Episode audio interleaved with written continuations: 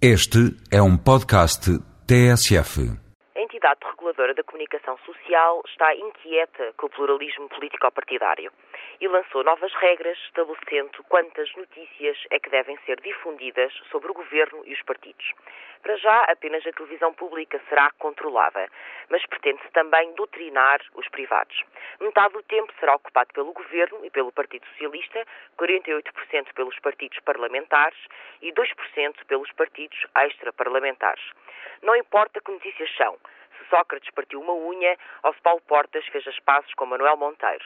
Apenas quantas. O interesse público das informações é coisa que não preocupa estes senhores. Tanto assim é que se junta PS e governo numa mesma cota. E nenhuma imparcialidade é garantida. É muito fácil respeitar-se os tempos e ser-se tendencioso simultaneamente o resultado será tão trágico quanto cômico. Se, por exemplo, a estação pública cobrir o congresso de um partido durante um fim de semana, não poderá dar mais notícias sobre esse mesmo partido durante vários dias, porque o tempo já foi excedido. Se, entretanto, acontecer algo significativo, seja a admissão do líder, a apresentação de uma proposta política ou a denúncia de uma decisão governamental, as várias RTPs têm de estar de bico calado.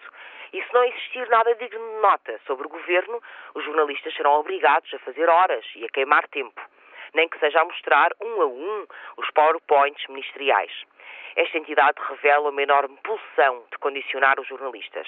É indispensável, a não ser nas ditaduras, que por decreto se determine a quantidade de informação sobre um partido político, que se passe da relevância noticiosa à autocensura.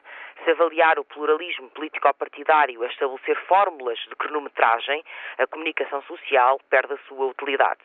Se a independência dos mídia mete-se pela correspondência às percentagens eleitorais, o jornalismo morre. Esta entidade, que tem por função garantir a diversidade de expressão, comporta-se como uma inimiga do jornalismo livre. Viola o código deontológico do jornalista e até a Constituição. Quando o ministro Augusto Santos Silva se referiu ao jornalismo de sarjeta, pretendia estabelecer uma oposição ao jornalismo bem comportado Hoje percebe-se ainda melhor que não há dicotomia alguma.